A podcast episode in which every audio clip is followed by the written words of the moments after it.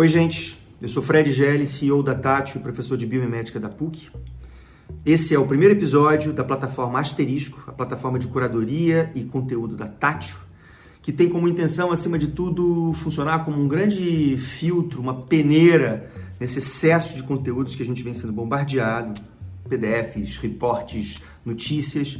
A ideia foi, é, mais do que criar novas coisas, tentar identificar conteúdos relevantes e estabelecer novos cruzamentos, novas conexões entre esses, esses conteúdos. E hoje, na primeira conversa, a gente teve o super prazer de receber aqui a Lourenço Bustani, um, grande amigo, CEO da Mandala, uma consultoria de inovação consciente, uma pessoa que eu admiro muito, um palestrante internacional que tem uma, uma trajetória muito interessante, ajudando a empresas de setores diferentes a trilharem caminhos ligados a propósito, ligados a, a uma nova perspectiva do que pode ser um negócio. A gente tem muita sintonia, conversas muito boas, somos sócios agora num negócio novo chamado 2358 e sempre quisemos ser sócios porque descobrimos depois de dois anos trabalhando juntos que éramos primos. Então isso é mais uma coisa curiosa que nos aproxima e a conversa foi muito boa. E o desafio que eu dei para o Lourenço, que foi o mesmo que eu, que eu trouxe para mim, foi selecionar nesses últimos, nessas últimas semanas aí de isolamento, uma notícia que fosse super relevante, que fosse uma notícia que tivesse promovido um impacto diferente na nossa percepção sobre o que está acontecendo. Desafio complexo, porque isso selecionar apenas uma. E o Lourenço trouxe a, o ponto de vista de, um, de uma monja beneditina que numa palestra em 2013 traz uma crítica ao capitalismo, ou mais do que a questão do empreendedorismo, do capitalismo, a, a, a bandeira da liberdade, né, dos liberais, né, da ideia de que no capitalismo você tem de fato a possibilidade de viver a liberdade, e ela, acima de tudo, questiona isso, dizendo que a liberdade é para poucos, fala muito da desigualdade. Então, o Lourenço trouxe muito esse tema para sacudir um pouco como a gente uh, uh, tem assistido em muitos fóruns diferentes, essas premissas básicas do capitalismo e, e provocando perspectivas de evolução sobre, sobre o, que, o que pode vir a ser o capitalismo a partir de uma nova é, um novo framework. E aí foi engraçado porque eu não sabia o tema que ele tinha escolhido e ele não sabia do meu. E eu selecionei um artigo que saiu há uma semana e meia na Fast Company, uh, falando da, do fato de que Amsterdã vai começar a implantar uma nova, um novo modelo econômico chamado Donuts Economics, que foi desenvolvido, a princípio começou na escola de Estocolmo, de economia, e depois foi adotado pela Kate Hayworth, que desenvolveu em parceria com o Instituto Biomímico 3.8 essa redução de uma visão de que uma cidade precisa ou uma comunidade precisa operar dentro de um limite mínimo do que o cidadão precisa em termos de acesso a saneamento básico, educação, saúde, água potável, etc. E um limite máximo, que é o teto ecológico. São, são os, dois, os dois círculos do donut, né, do, da rosquinha, o de dentro e o de fora. O de dentro é o limite mínimo e o de fora é o teto ecológico que uma sociedade deve considerar no seu processo evolutivo, na sua é, operação e na sua relação com, com o meio. A nossa conversa foi muito interessante, foi, na verdade, os dois temas se cruzaram com muita, acho que, contundência. Eu, obviamente, trago muitas das referências de biomimética que estão sempre na minha vida, entendendo que quando eu olho para uma floresta que está aqui na minha frente, eu enxergo sempre um ecossistema saudável, inspirador, que pode ser uma boa inspiração para a gente pensar o capitalismo. Então, foi por aí o papo e acho que vocês vão gostar. Confere aí. Lourenço, bem-vindo. Obrigado, Fred. Parabéns pela iniciativa. Feliz de estar aqui contigo de novo. Valeu, que bom, cara. Então, o desafio como é que foi aí de selecionar essa essa notícia, uma única notícia? Eu achei isso curioso porque porque não é fácil, né, cara? São, são tantas coisas, muitas coisas relevantes, muitas coisas sem importância, mas a ideia de ser seletivo me pareceu interessante. Você conseguiu dar conta disso? Bom, para variar, seu convite me deu um pouco de trabalho, até porque a gente vem sendo inundado por tantas fontes, né, tantos conteúdos, tantas informações que esse exercício de filtrar é, e de fazer uma curadoria em cima de tudo que chega para a gente acaba sendo uma tarefa bastante árdua hoje em dia, né?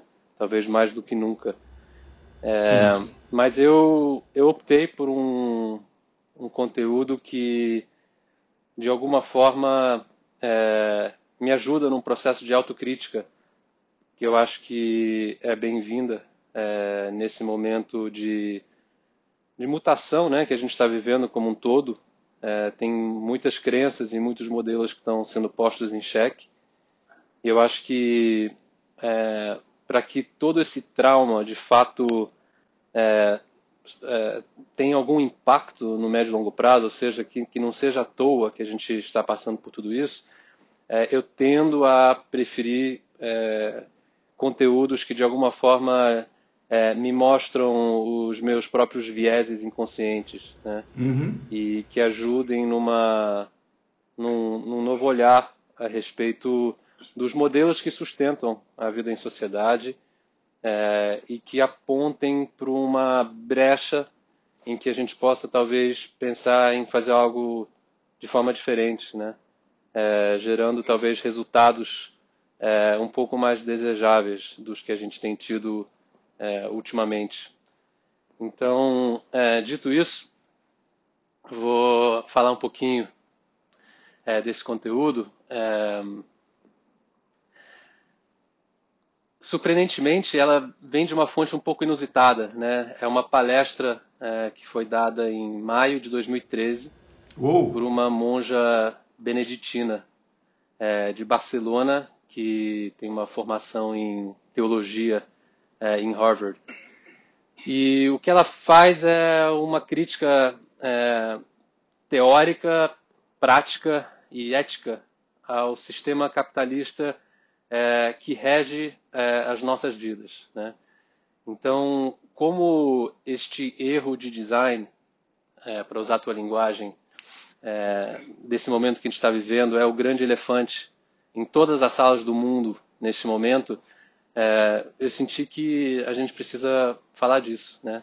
É, se antes era um pouco tabu levantar um pouco essas, essas questões, eu acho que hoje não é.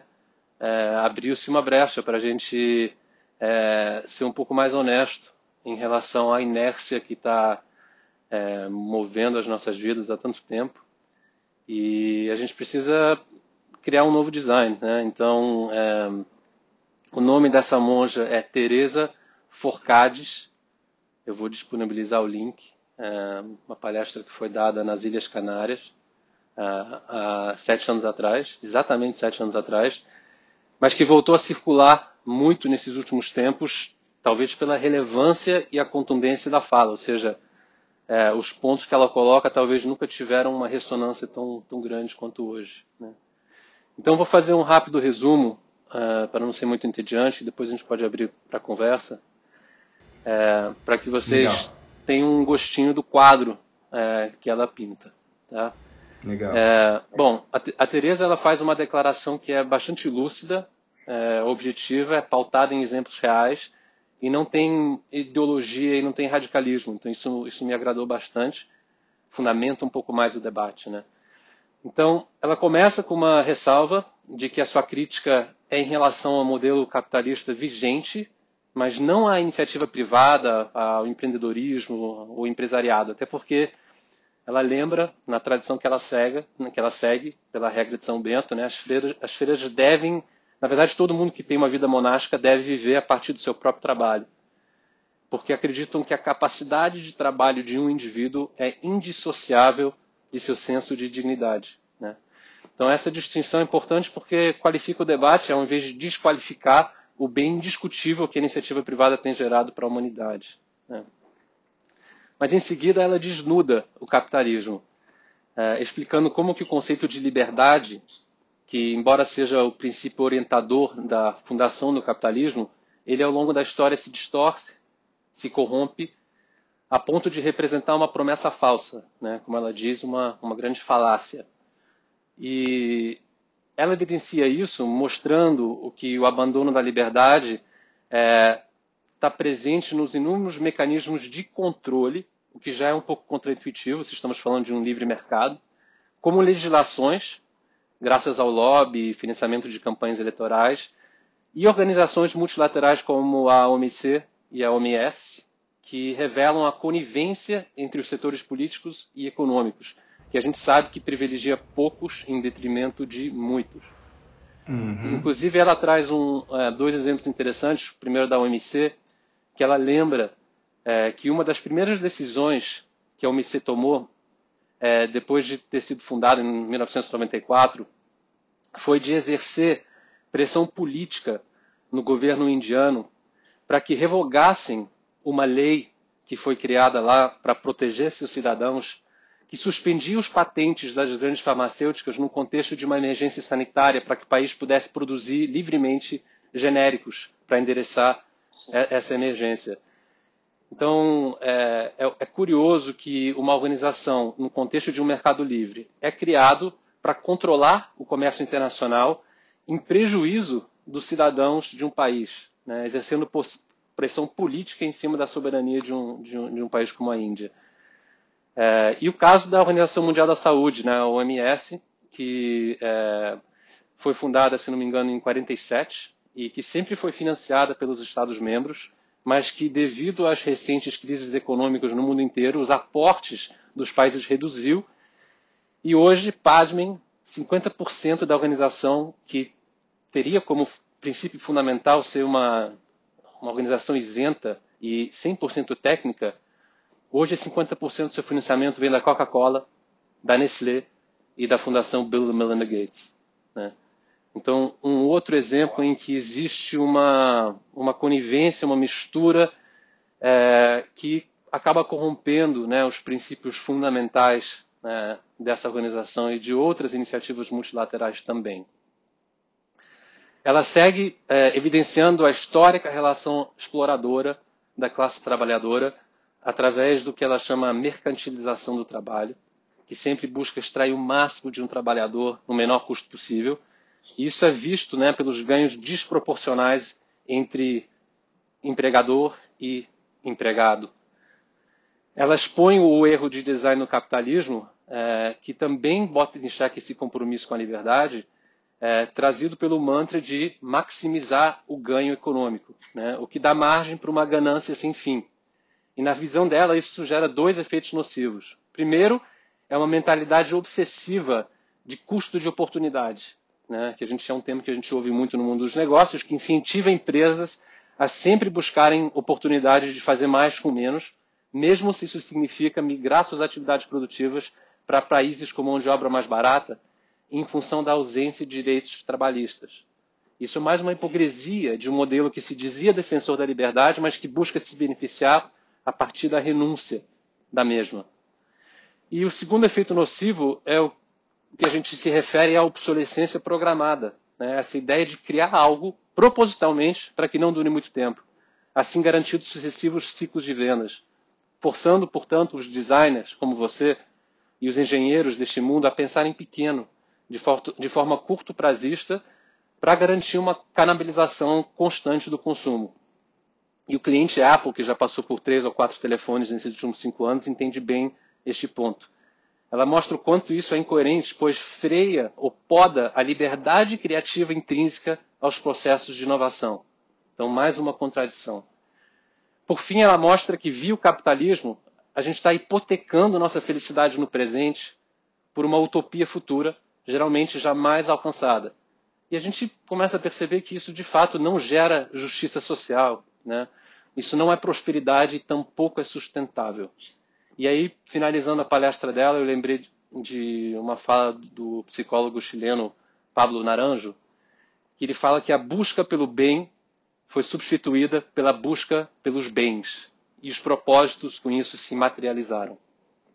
Então, eu trouxe esse exemplo, primo, porque eu acho que é, eu já ouvi muitas críticas sobre o capitalismo, mas essa especificamente desbanca a defesa histórica dos neoliberais que o que está em jogo é liberdade, mostrando por A mais B que as metodologias do capitalismo não conseguiram assegurar a liberdade, ou seja, a justiça social.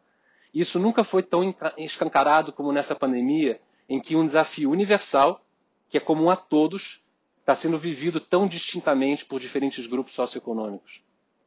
Eu também quis trazer esse exemplo porque eu acho que está na hora da gente questionar o sistema sim, sem medo de ser taxado disso ou daquilo. Né? Não se trata mais de um debate teórico, a gente está vivendo a realidade nua e crua desse debate e a gente precisa sair da inércia e agir em alguma nova direção e rápido. Então essa é a minha provocação de uma monja beneditina de Barcelona que faz uma fala muito lúcida, é, muito contundente é, e feliz de compartilhar isso com você hoje, Primo. Legal, muito bom. E curioso, né? Uma palestra de 2013, mas na verdade a gente está vendo um monte de falas de anos atrás e posições de anos atrás que estão que, que se confirmando, que estão é, sendo super contemporâneas hoje por conta, eu acho que dessa é, é, parada forçada que, que, todos nós, né, que a humanidade, pela primeira vez na história, a humanidade inteira vivendo uma situação em comum. Né? Eu acho que isso está sendo uma oportunidade é, é, primeiro de, de, um questionamento profundo em cima de muitos dos nossos valores que, que para a gente já eram automáticos e as coisas que a gente apostava, onde a gente colocava a nossa energia, premissas da nossa, do nosso modo de vida que estão sendo agora expostos de uma maneira muito radical individualmente, ou seja, para cada pessoa que está dentro de casa hoje, eu acho que muitas dessas certezas estão sendo chacoalhadas, né? Depois, obviamente, para a gente como sociedade, isso também tem uma, uma força é, de é, da gente poder, de uma certa forma, prototipar né? É, uma, uma nova lógica, ou pelo menos experimentar nuances de uma nova lógica que estão deixando a gente.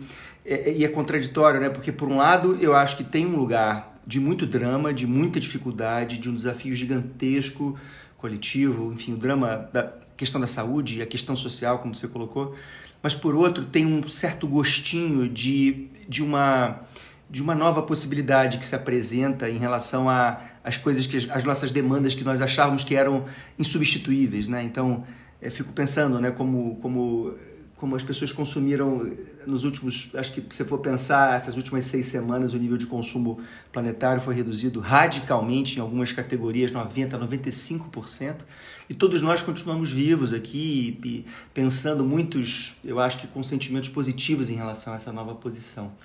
Então, é, é, é eu não tenho dúvida que a gente está sendo expostos a uma condição única na história, e que é uma enorme oportunidade para que nós sigamos é, abrindo espaço para novas possibilidades no nosso modo de vida, nas nossas premissas, nas nossas verdades.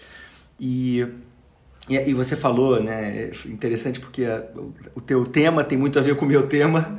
Acho que até por isso também que a gente está aqui hoje nesse primeiro papo do, do asterisco, porque a gente tem muita sintonia. É, para esse olhar holístico para a situação. Mas é, é, é, é muito doido como, como, essa, como essa pandemia ela está expondo, nessa coisa de deixar o rei nu, expondo a, a, a fragilidade do sistema que a gente vinha operando e acreditando como o melhor sistema possível. Eu li, eu li uma, um artigo falando sobre a, o impacto, especialmente nos negros nos Estados Unidos, da pandemia. Os números são radicalmente diferentes. A chance de um branco morrer hoje nos Estados Unidos é de que esteja, é, enfim, tenha contraído a, a Covid é de 12%. E de um negro é de 42%.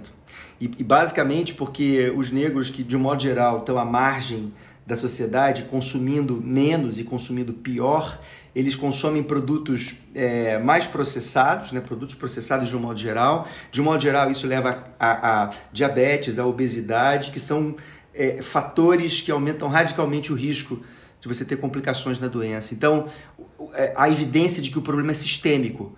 Ou seja, você tem lá uma questão de desigualdade racial que impacta na, na, no acesso à comida fresca, por exemplo. Eles vivem, né, muitos deles em periferias, em lugares que você não consegue ter uma, uma, uma, uma fruta, uma verdura fresca disponível, e aí comem os processados e tem uma indústria gigante que, que se vale dessa, é, dessa dinâmica e, e, que me parece que inclusive também será é, desafiada. Eu acho que está todo mundo sendo desafiado e isso gera essa, esse encadeamento de, de consequências tão nefasta.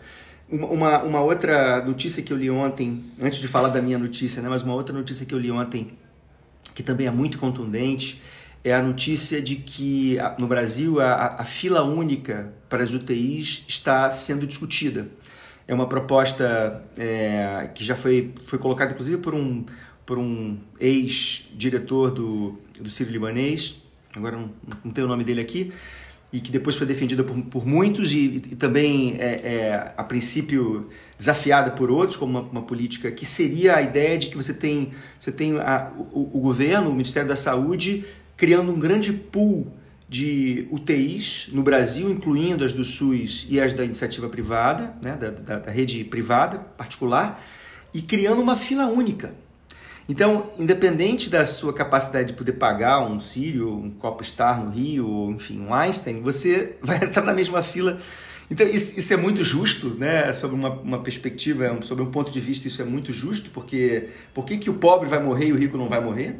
Por outro lado, tem uma discussão de é, a pessoa que investiu um tempão num plano de saúde agora vai ficar. Porque, em tese, no capitalismo, se você comprou uma coisa, essa coisa é sua. Então, a gente a está aí numa. Isso está tá, tá na mesa para ser discutido, é só uma, uma, uma dimensão. Mas o fato é que a gente tem, a gente tem muita coisa ficando exposta e que estava meio que é, escondida no meio da nossa dinâmica é, é, é, desenfreada, né? atrás do, do dinheiro, do recurso. E isso é, isso, isso é muito contundente de ver como, como dá para pensar diferente. Né? Então agora eu vou trazer a minha.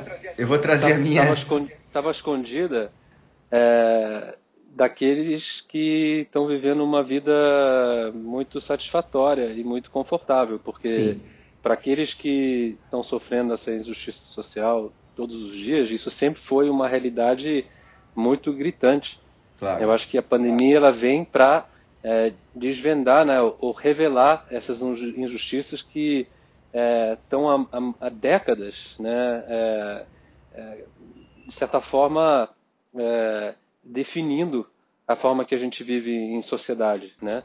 É, e agora ficou, agora ficou incômodo se deparar com essa realidade, porque ela cria uma dissonância quase que cognitiva em todos nós, né? Como é que pode, numa situação de emergência mundial, alguns terem uma chance muito maior do que outros de conseguirem atravessar essa crise e, e saírem ilesos, né? Ou com o menor prejuízo é, possível. Talvez essa seja é, a grande é, síntese dessa pandemia, né? Que é um, um, um recado é, para todos nós de que a situação, é, tal como ela vem sendo e vem estando há tanto tempo, é, não se sustenta mais. Né? E falar de capitalismo é, sem falar de justiça social não vale. Né? Se, se capitalismo se, se, se, se sustenta a partir do conceito de liberdade, mas a gente vive num sistema em que a liberdade de um vai ameaçando a liberdade do outro, né? que é o, o que a desigualdade ela apresenta para nós todos, daí não estão os defensores não estão fazendo jus aos princípios né, que fundaram esse modelo econômico. Então, e, e na verdade, assim, é, não é nenhuma questão de desbancar o modelo, mas as metodologias que foram empregadas para o desenvolvimento desse modelo é, se mostraram falhas, ou seja, a gente se perdeu ao longo do caminho porque a gente deu uma brecha para que a ganância falasse mais alto do que esses princípios muito idôneos da liberdade. E aí a gente chegou onde a gente chegou agora, que é um, um ponto de insustentação, um ponto de mutação, um ponto de desequilíbrio, e são justamente nesses momentos, nessas brechas que, que se apresentam, em que tem uma chance de plantar uma sementinha nova, né, que talvez ainda seja o modelo capitalista, mas qualificado de uma forma em que não haja uma discrepância tão grande entre aqueles que se beneficiam do sistema e aqueles que se prejudicam. Sim, faz todo sentido. E agora quando você falou, quando você, bom, eu, eu só quero incluir uma segunda dimensão, né? Porque quando você fala que o capitalismo não pode se sustentar com acima a partir da, da desigualdade, da injustiça social, tem uma outra dimensão também que ameaça a nossa sociedade, a nossa espécie e o próprio capitalismo, que é o desequilíbrio ecológico, né? É uma outra, é um outro teto, né? é, que tem muito a ver, inclusive, com a minha notícia. Mas antes de falar da minha, da minha notícia, é, você falou da ganância e, e, e me, me ocorreu aqui uma analogia biomimética, né, que eu estou sempre olhando para a natureza como, como fonte de inspiração. Eu acho que mais do que nunca, é, eu moro aqui na Gávea, no Rio de Janeiro, e tem uma floresta aqui na minha frente. Eu olho para essa floresta diariamente, foi onde eu montei meu escritorinho aqui para trabalhar. E, e, e para mim ela é um benchmark de um, de um, de um ecossistema, né, de uma sociedade, porque dá para dizer que isso aqui é uma sociedade com, com muitos organismos operando com uma lógica absolutamente sustentável, num, num, numa lógica absolutamente circular, aonde todo mundo ganha. Então é interessante entender que, que alguns dos princípios do capitalismo é, se aproximam muito da lógica de um ecossistema. É, e por isso eu acho que ele, ele se valida conceitualmente, eu acredito que ele tem muita é, chance de vingar com, com, uma outra configuração, porque ele realmente tem muito a ver com, com, com, com duas dimensões que, que existem em qualquer ecossistema que são as duas dimensões da, competição e da cooperação.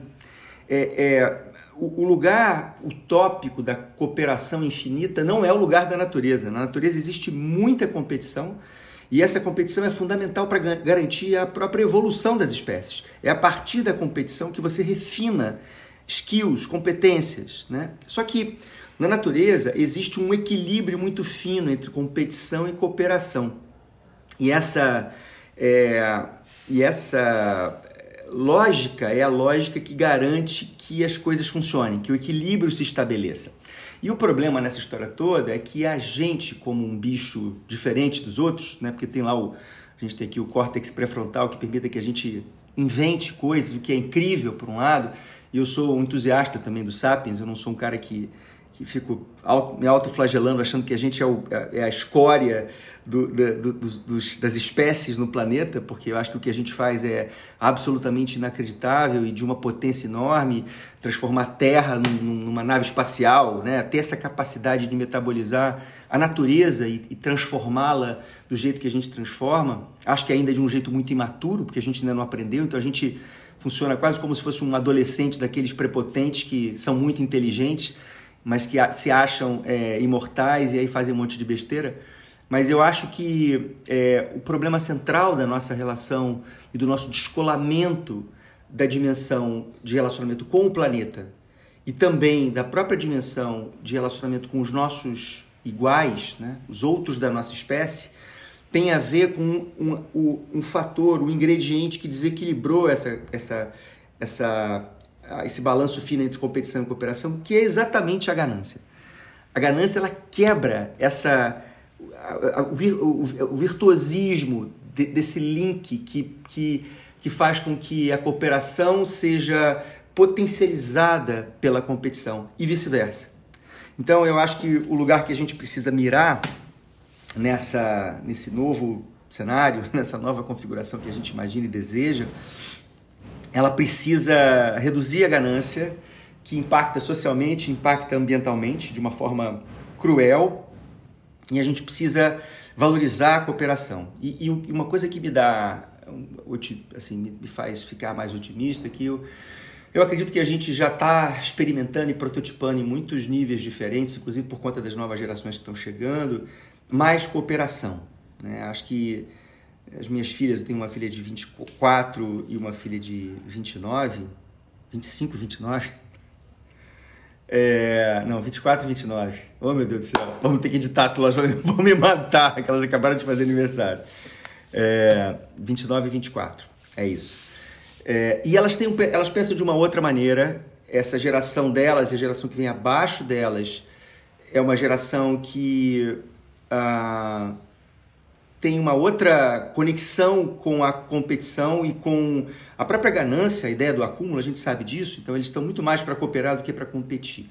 Então, acho que isso e experiências que a gente está vendo isso, no mundo isso todo... É uma, essa, essa evolução né, é, que elas representam é muito porque elas herdaram um mundo em que ficou comprovado é, que os resultados coletivos é, de um modelo de acúmulo de capital desenfreado, de ganância, não funciona. É ruim para todo mundo. Então elas têm o benefício de ver um experimento, de certa forma, fracassado, da geração que veio antes de, delas, para entender que há um, uma calibragem a ser feita entre cooperação e, e colaboração, ou seja, é, para que essas duas forças ajam de forma simbiótica e se retroalimentem, o terreno no qual essa colaboração e esse, essa competição ocorre tem que ser igual. Não podem ter mecanismos artificiais que deturpam um pouco esse campo de, de, de jogo, né, jogo da vida, para que alguns tenham uma, uma chance maior de, de ter um, um, bom resultado do que outros, né? E elas estão percebendo isso e estão vendo que na hora de que a gente é, pesa um pouco mais a mão na colaboração e na cooperação, que o resultado para todo mundo é melhor. Então, o modelo anterior, na verdade, era uma grande autossabotagem. A gente achava que a gente estava progredindo e hoje a gente vê que de fato não é bem assim. É. Perfeito. Então agora eu vou falar da minha, da minha notícia, porque eu acho que tem tudo a ver com o que a gente está falando até aqui.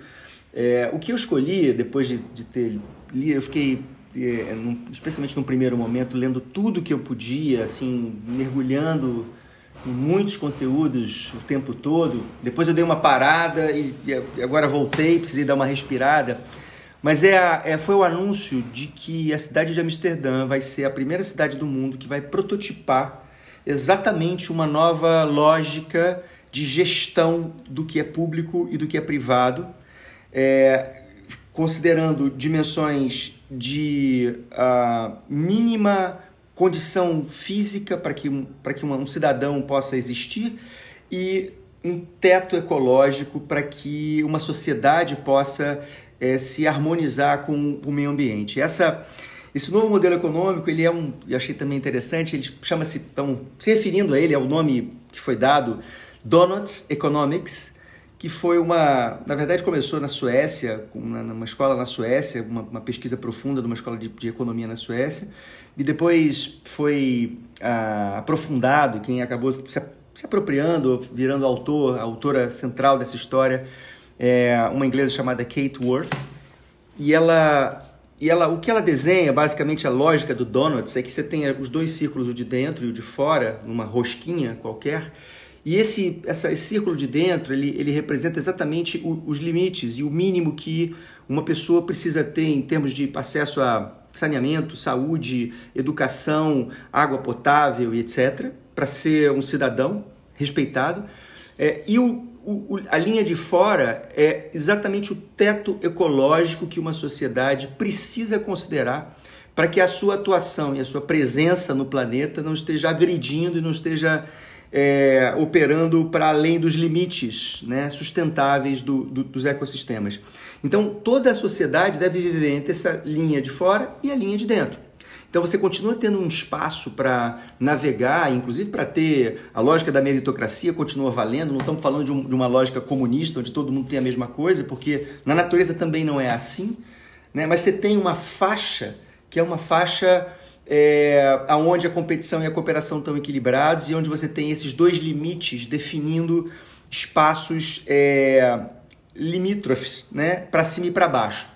Eu achei isso genial porque a gente ouviu muita coisa de pessoas especulando sobre o que virá e, e, e, e eu, eu também um pouco, eu sempre fui um cara muito romântico, assim, quase que naif em muitas, muitos momentos da, acho que da, da minha história. Eu, eu fui meio poliana em relação a movimentos que, que, a humanidade tomou. Eu achei, por exemplo, que em 2008 o capitalismo nunca voltaria a ser, é, depois daquele, daquele tombo, o que, o que era, né? assim, que os bancos iam mudar. E acabou que a gente viu, meses depois, os, os executivos recebendo seus milhões de bônus de novo.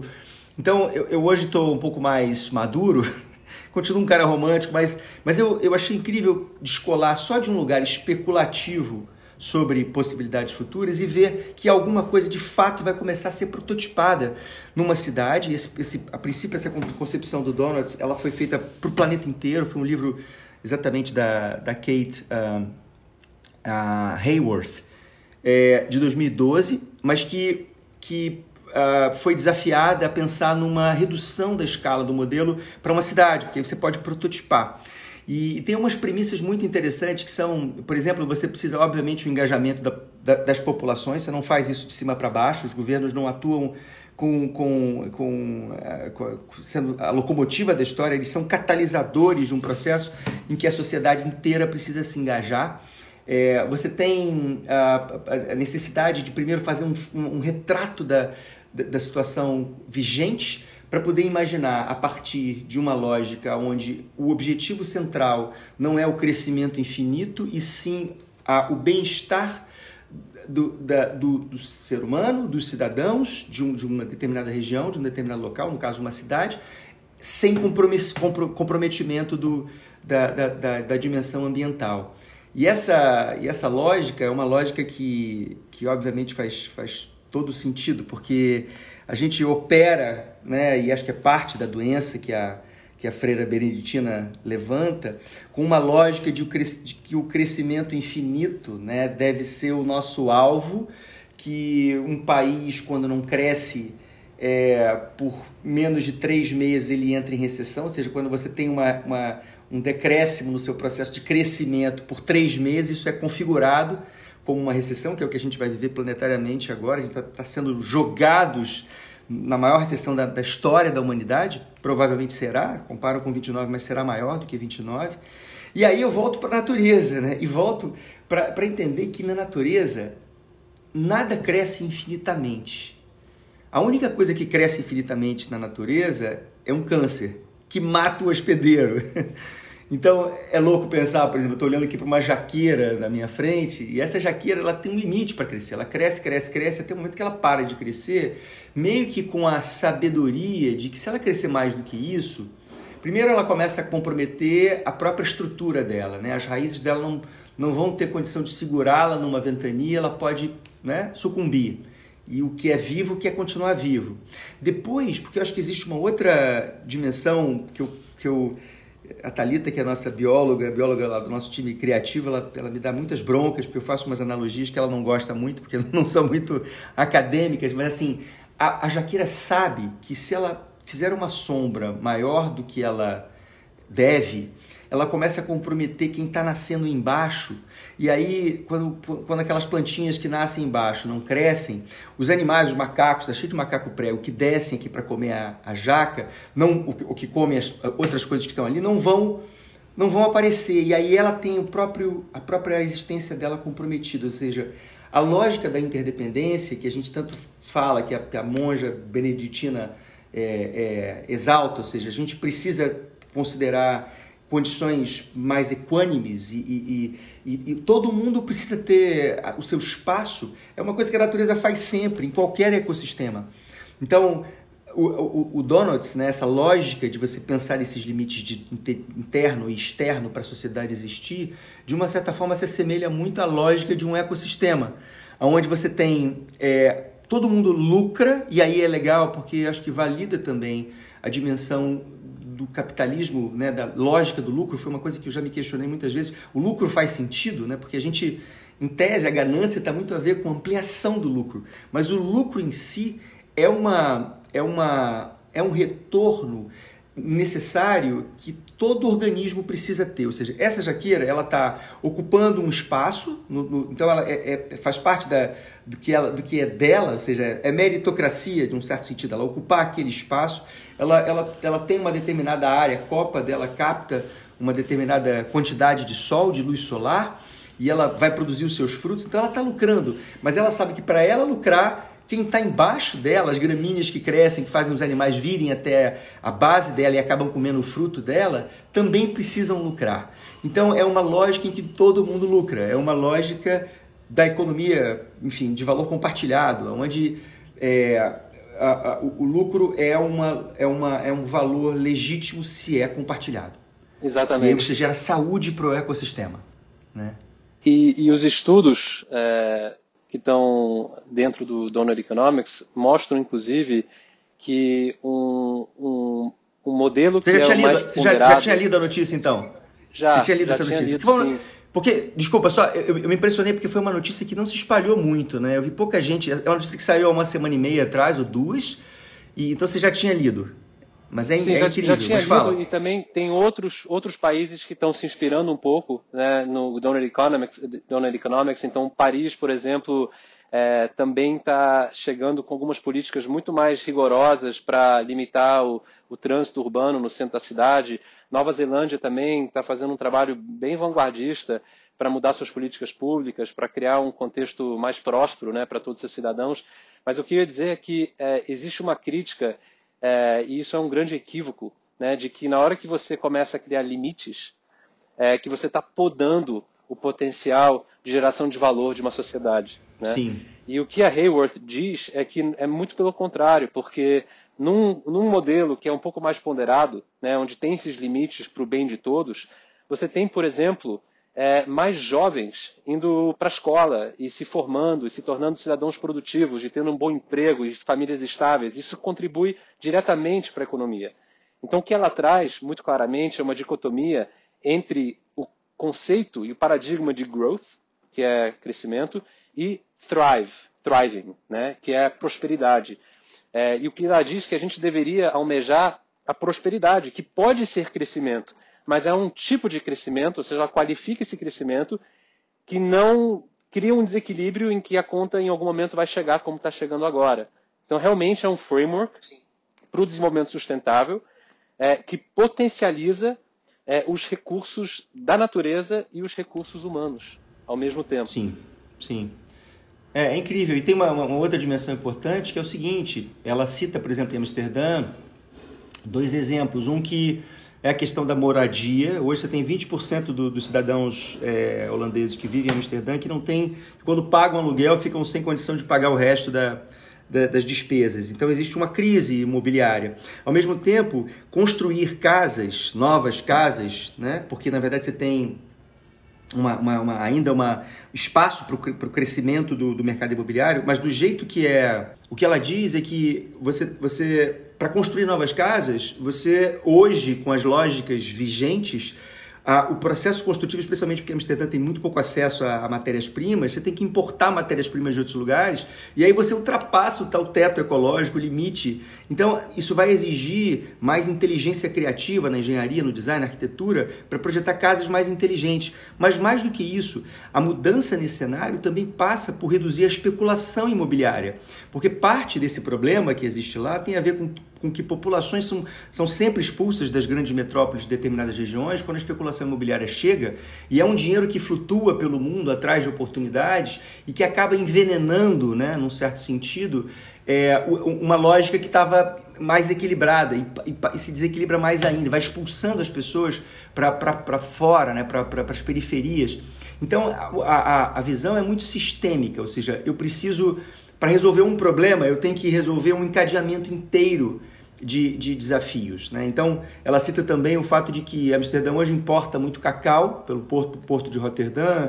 Na verdade, Amsterdã, mas a Holanda, de um modo geral, importa pelo porto de Roterdã muito cacau que vem da África, muitas vezes com mão de obra infantil. Então, não basta você pensar nos seus problemas, você precisa também entender a interação dos, dos seus desafios com o que está comprometendo outros lugares.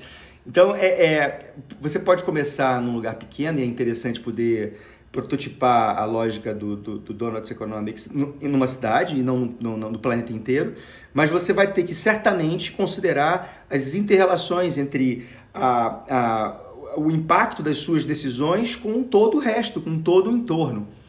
Então é, é, é a lógica também na, na, na, biomimética, a grande teia da vida, né? É, é, toda a vida está tá estabelecida numa grande teia, quando você puxa um ponto, a teia inteira se mexe.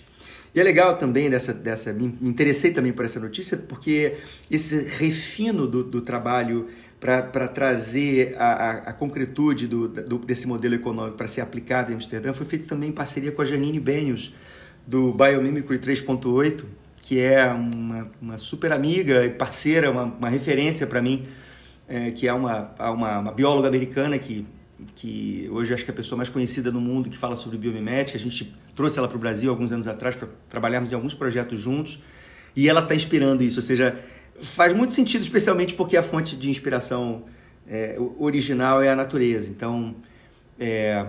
agora, agora, primo, você você acredita realmente? Porque muito bom ver isso ser, começar a ser prototipado. Você falou, citou a, a Jacinda a, a, da, da Nova Zelândia, a primeira-ministra que está também implementando um modelo que não é diretamente inspirado do Donuts, mas tem, tem tudo a ver com essa ideia de que você, você não precisa mirar no crescimento infinito, e sim no bem-estar, né? E, e, aí o bem-estar é, é, esse, é essa esse valor universal para o humano, para o social e para o ambiental, porque você não, se você compromete o ambiental, em algum momento o social está comprometido. Você acredita efetivamente, e aí eu estou testando um pouco o seu nível de romantismo, já que eu me entreguei dizendo que hoje sou menos romântico do que eu já fui, que de fato a contundência desse momento vai ser suficiente para sacudir a gente a ponto é, da gente efetivamente promover uma mudança?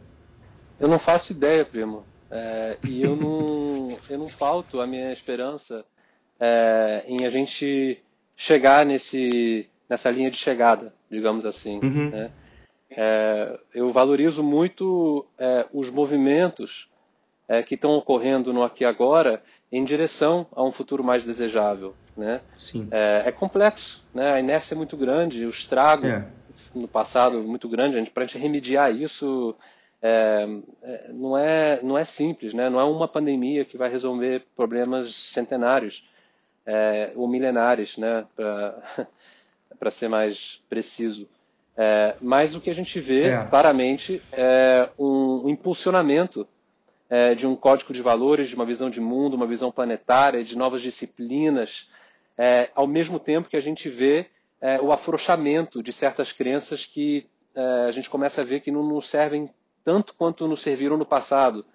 É, e pessoas que sempre tiveram por trás de, de, de, de grandes pautas, hoje estão talvez é, é, é, repensando um pouco né, a forma como é, descreviam o mundo, né, e estão se abrindo para uma nova visão. Então, eu acho que é isso que a gente tem que valorizar. Até porque a gente tem que estar no estado de vigília, porque no momento de mutação, você tem tanto uma brecha para a aceleração de movimentos em prol desse futuro mais desejável, sustentável, inclusivo e justo, como você também tem é, os efeitos contrários, né? o Sim. risco de países se fecharem mais, é, o risco de um aumento em xenofobia, é, o risco é, da gente colaborar muito menos e criar uma autossuficiência em relação a medicamentos, troca de inteligências, de informação, porque a gente quer proteger os nossos. Né? E aí é mais um, mais um erro, porque não, os nossos necessariamente transpassa as fronteiras geográficas de um país. A teia da vida a qual você se refere é justamente essa ideia de que tudo reverbera em todos os lugares. Né? É, de fato, somos organismos interdependentes. Né? E a pandemia mostrou isso. Né? Na hora que você tem é, um vírus num mercado, numa cidadezinha do interior da China, e que no dia seguinte está no outro lado do mundo, é, isso mostra que existe um efeito de cascata a partir de tudo que acontece no mundo a todo momento. Né? Então a gente tem que trabalhar a partir dessa premissa. Essa é a nossa condição existencial. Na hora que a gente se fecha, a gente atrasa ainda mais todas essas questões que a gente está precisando resolver e a gente também é, cria um atraso, é, talvez irremediável, a respeito da grande ameaça existencial que a gente está enfrentando hoje, que é o aquecimento global, que é um problema de todos.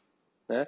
Então a gente precisa necessariamente se abrir, a gente precisa necessariamente firmar novos acordos entre países, entre pessoas, entre regiões, entre setor privado, setor público, Estado civil, para que a gente tenha uma chance, por pequena que seja, de evitar um apocalipse climático, que é necessariamente o caminho que a gente está trilhando. Né? Não é para criar um senso de alarde. O que eu falo é pautado em ciência, em dados. Né? A gente precisa entender as tendências que a gente vem criando a partir do modelo que a gente vem sustentando e perceber que existe um prazo para a gente tentar corrigir essa história, ou pelo menos reduzir danos, que já seria de bom tamanho. Então a pandemia está aí para isso, para dar uma chance da gente encarar os próximos desafios existenciais que estão batendo na porta. É, e certamente mais, mais graves e mais complexos, porque mal ou bem essa, essa essa parada está sendo forçada e, e, de uma maneira muito contundente, mas ela tem um dia para acabar, entre aspas, né? ela, vai, ela vai perder força e potência. Agora, realmente, o que está por vir quando você pensa em aquecimento climático tem uma escala e tem um, uma, um impacto eh, significativamente maior. Então, de uma certa forma, a gente está podendo prototipar né? nesse momento. É, a gente teve essa chance, né? essa oportunidade, nesse sentido, essa oportunidade também de de, de, de termos essa chacoalhada é, que é quase como um trailer né, do, do, do longa, do longa-metragem, que pode realmente chegar que aí sim uma crise global é, ligada ao aquecimento, ao aquecimento global, às mudanças climáticas, ao aquecimento global, às mudanças climáticas, isso tem uma, isso tem uma, uma complexidade em, em, termos de soluções muito maior. Então, se de fato a gente não começar... Mas assim, eu, eu, eu fico, fico pensando numa, em duas dimensões aqui também para que isso siga, né?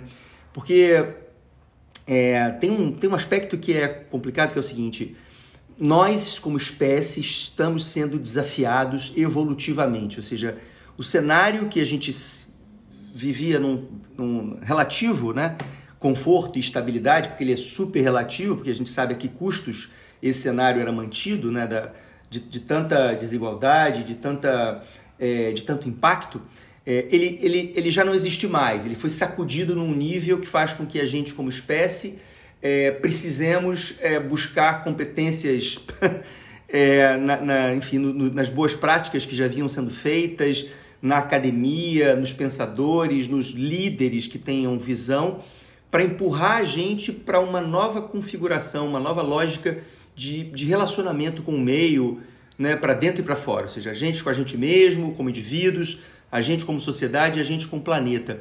É, então, isso, isso, isso tem a ver com a maneira como o impulso evolutivo, que eu gosto de imaginar, que é sempre né, essa, essa imagem do impulso evolutivo como uma grande onda que desde lá do, do Big Bang vem empurrando é, a, a, o universo para frente, a vida faz parte disso e a gente faz parte da vida, né? ou seja, uma grande onda, ela não para e ela é muito motivada, as transformações são sempre motivadas pelas mudanças de cenário.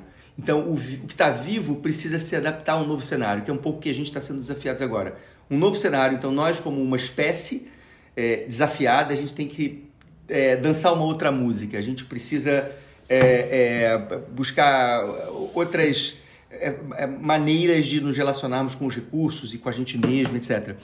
Então, essa, por um lado, essa sacudida é positiva e tem a ver com ativa um, um instinto de sobrevivência, que eu acho que é o que está fazendo a gente ficar em casa, é, é um instinto de sobrevivência que tem muito a ver com um lugar dramático, intenso e, e, e decisivo, né? Assim, é viver ou morrer. A gente está pautados nesse momento por esse tipo de estímulo. Mas a minha questão é o seguinte: quando esse estímulo arrefecer, ele, ele o fará, né?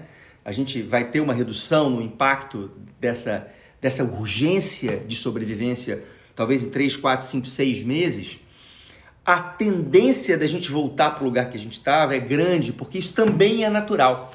Eu costumo dizer que a, que, que a vida é a vida é conservadora, sabe? A vida ela, ela quer, quer manter você vivo. Então, independente de estar tá bom ou estar tá ruim, se você está vivo, fique vivo. Por isso a gente é tão conservador em relação a tudo, né? A gente não muda de emprego, a gente às vezes não acaba com um casamento que não está bom, porque se, se, se você está estável, você fica ali. Isso, isso é a vida não, não, não gosta que que você se arrisque, que você gaste energia sem necessidade. Então, a gente vive esse balanço muito complexo entre nos movermos em direção a esse novo, porque a gente é a única espécie que tem a capacidade de antever o que está por vir, diferente de outras espécies que só evoluem pelo instinto de sobrevivência. A gente tem essa capacidade de enxergar o aquecimento global agora, por exemplo, e talvez usar essa cutucada que essa pandemia está nos dando para mudarmos, a, mantendo até a própria, o próprio estímulo do instinto de sobrevivência. Mas eu acredito que é fundamental uma segunda via de estímulo que passa pelo desejo, que passa por um outro tipo de engajamento, que não é um engajamento pelo pânico ou pelo vou morrer se não fizer. Porque quando isso passar, se eu para não voltar para minha âncora evolutiva, né? Eu costumo chamar de âncora evolutiva essas âncoras que a gente arrasta, que fazem a gente seguir fazendo o que a gente sempre fez, cortar a corrente da âncora é muito difícil, né? Então, é, você acredita nisso? Ou seja, que a gente precisa, e aí eu, quando eu olho para uma, uma, proposta como essa do, do Donuts, para mim ela tem um pouco esse caráter, né? De, de ser uma, uma visão, um cenário, né? um framework que, que é inspirador, que fala, cara, é possível então, assim, eu, eu posso parar de correr tanto atrás de um crescimento infinito e pensar no meu bem-estar e poder desfrutar do ócio criativo e poder simplesmente viver num, com mais serenidade, com mais. Ou seja, a, a, a, o lugar de apresentar para a sociedade não só o drama da ameaça, mas o brilho do que está por vir me parece tão importante. Sabe? Num processo de mudança, a necessidade e o desejo são quase que inseparáveis. Porque a uhum. gente sabe que a capacidade de mudar muitas vezes é proporcional ao trauma que foi vivido que abriu essa brecha para a mudança. É, você, inclusive, fala muito dos grandes processos de criação no mundo é, aconteceram a partir de uma situação de tensão limite. Sim. Né? A própria vida na, no planeta partiu, passou a, a, acontecer a partir de um processo de explosão de, das estrelas, né? E Sim. o carbono foi espalhado por todo o planeta, né? Como você gosta de falar tanto. É, a gente está vivendo uma situação de tensão extrema nesse momento. Sim. o nível, a abrangência e a profundidade do trauma que a gente está vivendo também é sem precedentes.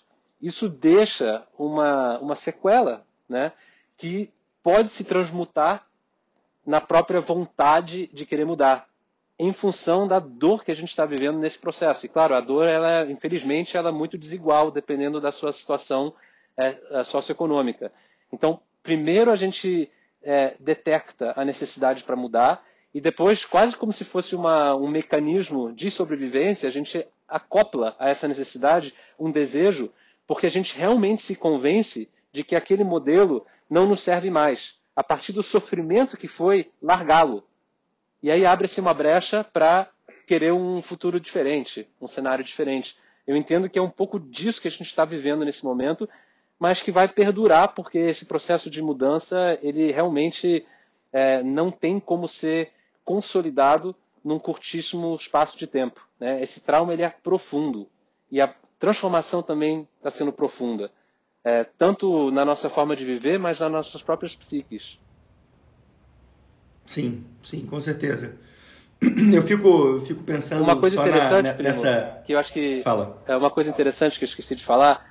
É, o Fritjof Capra, que é um, é, é um, um também um, um, guru seu, é o Papa sim, do Pensamento total. Sistêmico. Ponto é, ele fez um, um webinar há duas semanas atrás é, sobre um artigo que ele escreveu como se ele estivesse em 2050 contando os últimos 30 anos, tudo que aconteceu desde o Covid, ah, é? em 2020. Não vi isso. E o que, ele, o que ele fala é que ele acredita que talvez em 2050 os historiadores olharão para 2020 como o ano em que o Covid-19 salvou a espécie humana da sua própria extinção. É, e ele evidencia isso a partir do que ele projeta como as grandes mudanças que a gente vai viver é, em função dessa grande autocrítica que a gente está vivendo nesse momento pela primeira vez, a mobilização é, do planeta, que também a gente está testemunhando em proporções que a gente jamais viu antes, e, por fim, pelos enormes ganhos ambientais que estão sendo já mensurados nesse curtíssimo espaço de tempo da Covid. O que ele disse é que a Covid fez mais pelo meio ambiente do que o conjunto de todas as iniciativas pilotadas pelo homem até o momento. E tudo isso numa janela de dois, três meses.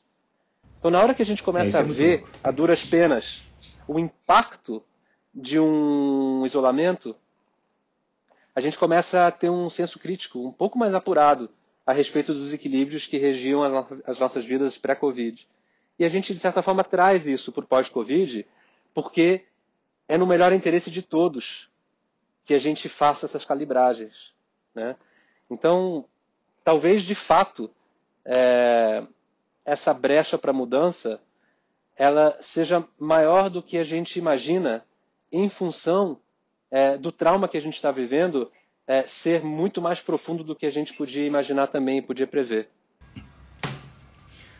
Sim, cara, Capra, Capra é, é, é inspiração original para mim. Acho que eu li o ponto de uma mutação quando eu tinha 18 anos de idade. Isso realmente foi um ponto de mutação na minha vida. É, e agora tá então, você está vivendo outro. Acho que, que até uma, uma boa, uma boa, um bom momento para a gente é, terminar a nossa conversa em cima dessa perspectiva futurista do Capra, imaginando a gente em 2050 olhando para esse momento. É sempre bom, né, esse distanciamento, você tentar olhar para o momento que você está a partir de um lugar futuro, né? tentando explorar um pouco é, é, essa encruzilhada que a gente, que a gente se encontra hoje. Eu, eu conversando com uma outra guru fundamental na minha história, que foi a Ana Branco, que foi a minha professora na PUC, me ensinou a pensar design do jeito que eu penso hoje. Eu fiz uma, uma ligação longa com ela é, dois dias atrás e ela falou muito da encruzilhada. Ela falou que ela tem caminhado dentro do condomínio dela e que ela passou a olhar para as encruzilhadas, momentos de cruzamento, como lugares de força. Lugares onde você tem. Não é à toa que a encruzilhada tem essa. É, esse papel aí em muitas, em muitas religiões e, e, e porque na verdade representa um lugar onde você pode mudar de caminho, mudar de direção. Então, eu acho que o que a gente vive hoje, né, é, como humanidade, é a gente está realmente na, na, frente de uma encruzilhada com centenas, talvez milhares de alternativas diferentes de caminhos. E mais do que nunca, a gente passa a questionar o caminho que a gente vinha seguindo como o único possível, pelo menos como, como grupo. Claro que muita gente via questionando isso, felizmente, por isso que a gente está nesse movimento de, de, de, de, de transformação, porque a, as sementes já estavam plantadas e agora elas estão, o crescimento está acelerando, né? Dessas, dessas sementes estão, estão se tornando mais, mais pungentes porque de, de fato o momento propicia. E aí a gente vai escolher caminhos e, eu torço muito para que a gente tenha força e motivação é, suficientes para seguirmos um caminho que, que faça com que cheguemos em 2050 como o Capra está imaginando, é, olhando para esse momento como um momento positivo, por mais dramático que ele, que ele esteja sendo e, e seguirá sendo por um bom tempo, mas que ele seja um momento de um ponto de mutação, né? Um, um lugar onde a gente onde a gente vira a chave e passa a olhar para a nossa própria existência, o nosso próprio papel nessa nessa bolinha incrível, nesse planeta absolutamente maravilhoso que a gente vive, tão especial no universo, tão raro é, e que e que pode é, nos oferecer tanto, né? Se a gente souber desfrutar. Então, cara, incrível, adorei a conversa, foi, foi uma super estreia para nossa plataforma. Certamente você vai seguir participando aqui. A ideia de a gente criar um grande banco de, de notícias relevantes, sabe? Fazer uma seleção é, é, é parte do nosso desejo, do nosso, do nosso, da nossa intenção de compartilhar com as pessoas. É, um pouco da nossa visão e da visão das pessoas da nossa rede, é, de notícias que realmente possam ser estimulantes. Nós temos uma abordagem positiva, somos otimistas por natureza. Então, mais do que trazer só o drama, a gente quer trazer a perspectiva, o que está por vir de positivo. Super obrigado, primo, pela, pela participação aí, pela, pelas ideias, pela lucidez, pela clareza, pela inspiração. E seguimos juntos. Obrigado, primo. Parabéns pela iniciativa. Você sabe que você pode contar comigo sempre. Boa Valeu. sorte para todos Tamo nós. Tamo junto sempre. Valeu. Obrigado, cara. Obrigado, cara. Valeu, em Um abraço. Tchau, tchau. Abraço. Tchau.